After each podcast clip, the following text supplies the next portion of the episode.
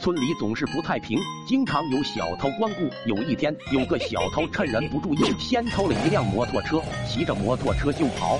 太阳要落山了，此时这个小偷正好经过一个村子，在一户农家听到吼吼的猪叫，心生歹念，想再偷一只小肥猪，然后回家饱餐一顿。蹑手蹑脚的跑到猪圈，一眼锁定那只最肥的。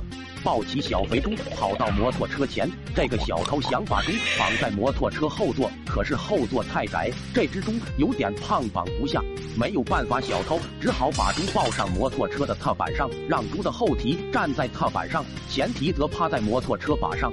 就这样，小偷夹着猪，好不容易逃出了村子。可能这个姿势让猪觉得不舒服，再加上骑着摩托车一抖一抖的，猪不安宁起来，不停的尖叫挣扎。这下可给小偷弄急眼了，便用麻绳把猪的后蹄死死绑住，又分别把猪的前蹄绑在摩托车把上，然后把自己戴的头盔套在猪头上。猪眼前一片漆黑，可能猪挣扎了这么长时间也累了，渐渐的安静下来。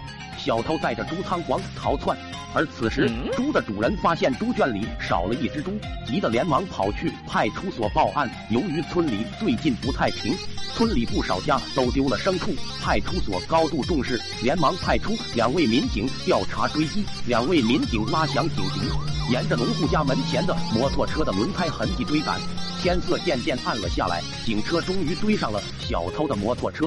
此时，小路两边是一望无际的苞米地。小偷听见后面的警笛声，吓得浑身发抖。此刻也没有地方可以藏，无路可逃。小偷情急之下，身子朝后一窜，便从摩托车上跳了下来，然后就地一滚，滋溜一下滚到了苞米地里。小偷便藏了起来，大气都不敢喘。而此刻的摩托车上，那只猪受到惊吓，又开始挣扎起来，刚好绑在油门把手，那只前蹄在抖动。由于巨大的惯性，摩托车不仅没有倒下，还载着猪以更快的速度飞速前进。不大一会儿，警车追到了摩托车跟前，两位民警一看，震惊了，紧忙拿出手机向所长汇报。报报告所长，这可不得了吧！这这猪是自己跑出来的，而且这猪还戴着一顶头盔，正自己驾驶一辆摩托车，以时速四十公里的速度向北仓皇逃窜中。